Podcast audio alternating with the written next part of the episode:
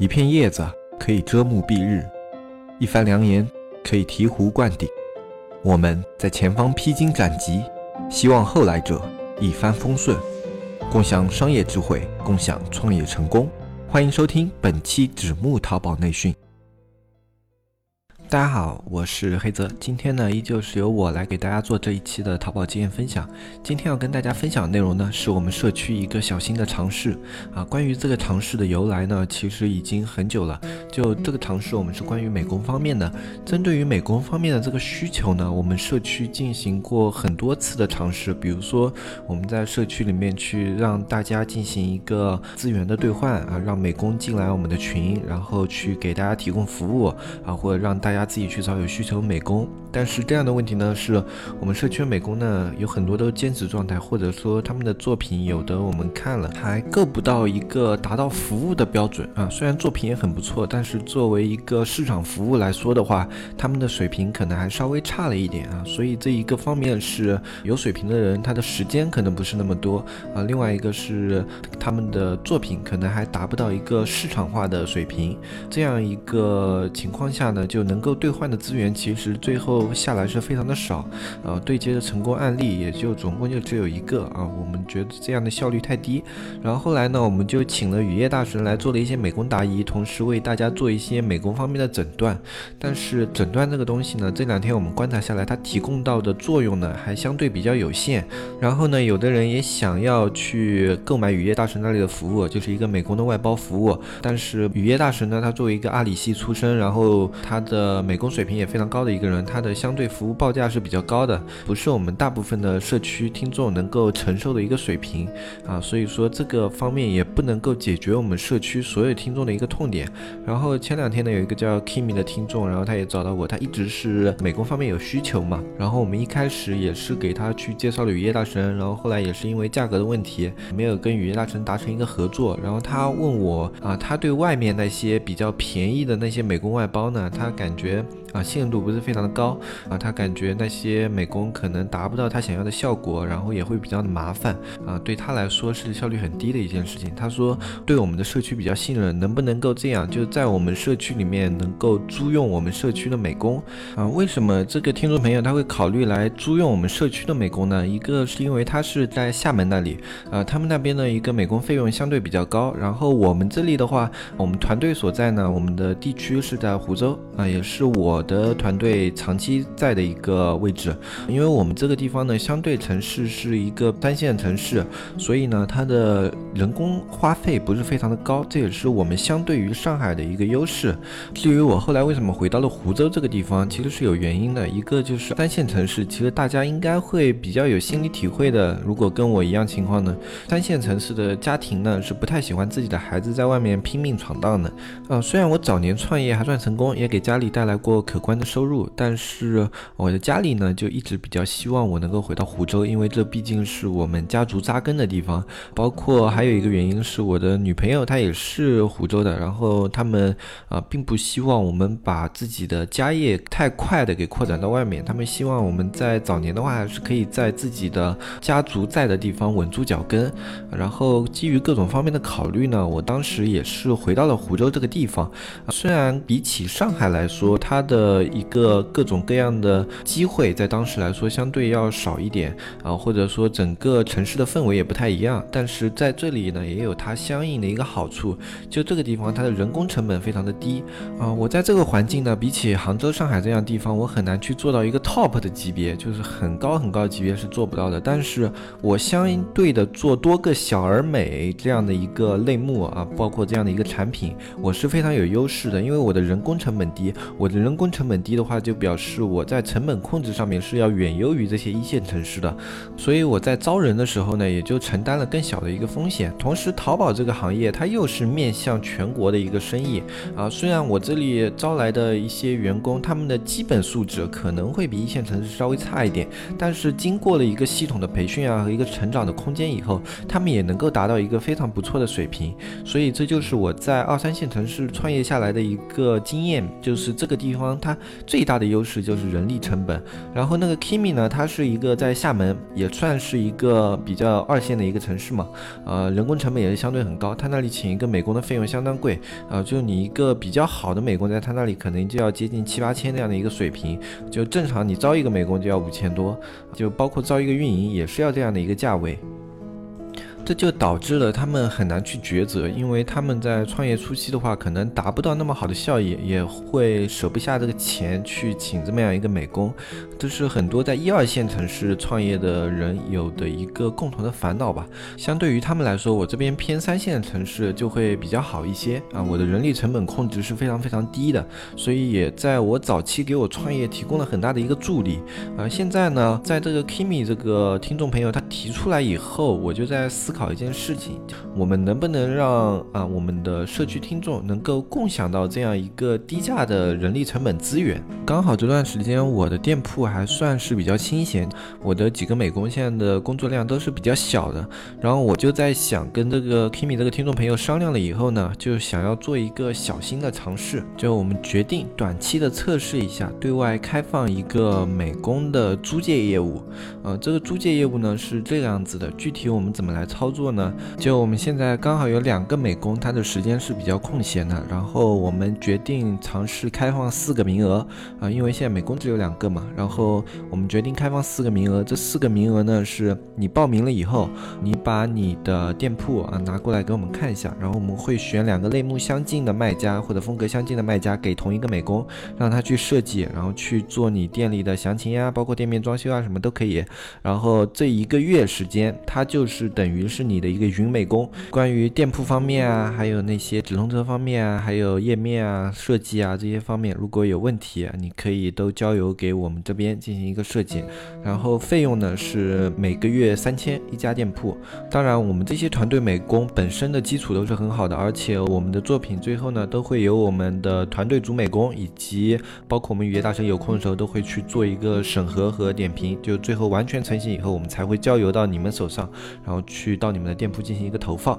在这样的一个情况下呢，嗯，我相信这个美工在三千一个月绝对是物有所值的。你如果是在物价比较高的一些地方的话，这样一个物价水平三千，你是绝对招不到我们这种水平的美工的。然后同时，我们这次只开放四个名额，是出于考虑一个方面是美工的工作量，另外一个方面呢，我们也是做一个尝试，因为四个人人比较少的话，如果在尝试的过程中有各种各样的问题，我们可以及时的进行解决和交。交流，所以第一波呢，我们会进行一个尝试，然后在这一波的尝试结束之后，也就是说五月一号那个时候，我们会邀请这四个进行美工尝试的卖家进行一个回访。啊，我们会把回访的语录呢，到时候全都放在我们的节目里面，然后大家看一下我们这个最后这个节目啊推出的这个美工服务到底是怎么样一个效果，如果是非常不错的话，我们会考虑把这个服务给进行一个大范围的推广，因为我们这边本身的人力成本会。比较低一点嘛，我们可以在这里帮大家去啊招收和培训美工，然后去给更多的卖家提供这样的服务，以解决大家在人力成本上的一个问题。同时呢，用我们这样的一个服务有怎么样的一个好处呢？就很多他们那些应季的卖家，他们的货并不需要全年去卖。就比如说你是一个专卖夏季款或者专卖春秋款这样的卖家，你每年可能要用到美工的就那两波时间。虽然那两波时间非常忙，但除了这两波以后，你就没有什么事情要干了。这就导致你的美工一年里面有六个月，至少六个月他是空闲的，没有在利用的。但是你又不能说说辞就把这些美工辞了。然后要用的时候再来招他们，这是不现实的一件事情，这就导致了你每年至少都会有半年的一个额外成本支出，这是非常亏损的一件事情。同时，也是我们去推出这个服务的第二个考量，因为我们推出这样的服务以后呢，你可以在你需要的时候来租用一个月、两个月、三个月这样子，在你不需要的时候，你这个租用就可以暂时的解约，你的合同就可以就签到三个月就可以了，因为我们按月收费嘛，你只要一个月一结就可以了，在这一个月他是你的美工，下一个月。他就不需要来去承担你这里的工作业务，然后你也不需要给他支付工资，这样就很好的去解决了一个季节需求的问题。你可以在你自己季节有需求的时候来我们这里的美工团队合作，这样的话你的成本是可以进一步的压缩的。如果你在一二线城市的话，我相信这样一个价格不光是给你省了钱，还去省掉了你大半年的一个额外成本支出，这是非常划算的一件事情。呃，包括你在一些比较基础的城市，比如说像我们一样一个三线城市，你的人工成本可能也就这么点，但是你的美工水平不一定会达到我们团队这么高的一个水平，因为我们团队的话，所有美工都不是进来以后他们会什么就做什么的，我们所有美工都是经过我们的指导和培训的，确保他们做的东西能够符合我们的一个要求，我们才会让他们去上手制作。所以，我们这个团队的美工不说。大话吧，在我们这个城市的范围里面来说，可以说是顶尖级别的了。就单说淘宝设计这方面啊，他们已经可以算是比较顶尖水平的了。嗯，所以我觉得你如果在你那边的话，你现在已经给有支付公司的美工，你也可以过来看一看，尝试一下，对比一下我们两边这种美工做出来的一个页面水平啊，反正也就一个月嘛，你可以进行对比了以后看一看哪一种更好。你以后的话是不是可以选择像我们这样的模式？当然。这都是要在我们第一次的尝试结束以后，我们才会正式的去提及以及推广这一项服务。在我们第一波尝试的时候，我们要先确保这一件事情是行得通的啊，我们才会更大量的去做这一个推广。但我相信，只要我们这样的模式在第一次尝试以后，觉得它没有问题，大家可以很流畅的去进行一个团队间的交流的话，我相信这样的一个模式，对于我们许多的中小卖家来说，以及一些在一线的创业的卖家来说，都是可以提供他们一个更好的一个人力资源控制。这也是我们社区最初创立的一个宗旨吧。我们最初创立的宗旨就是想要联合各位中小卖家的力量。然后实现我们资源上的一个互补与共享，因为我们在美工方面前几次的尝试啊都不是那么的成功，所以呢这一次我们也是跟 Kimi 那个卖家进行了一个非常深入的交流，我们去非常多的去了解了他现在作为他这么一个算是二线城市吧，在他这么一个二线城市的中小卖家啊他的一些痛点以及一些需求，我们去很好的了解了这些东西以后呢，然后再跟他的讨论以后啊。大致的得出了这么一个方案，这个方案呢，我们目前看下来是一个共赢的方案，但是在实际运营的过程当中呢，会不会出现问题，我们就要进行一个实践中的一个报告以及实践后的反馈，我们才可以得知啊。所以，我们这个节目呢，这个系列我们会在一个月后，我们会对那些参加了我们这次小新的尝试的那些卖家朋友进行一次回访啊。这个回访内容我们之前说了，会全程的在我们喜马拉雅的节目里面播放出来啊。之后我们才从这些回访的反馈决定要不要去推广这样的业务。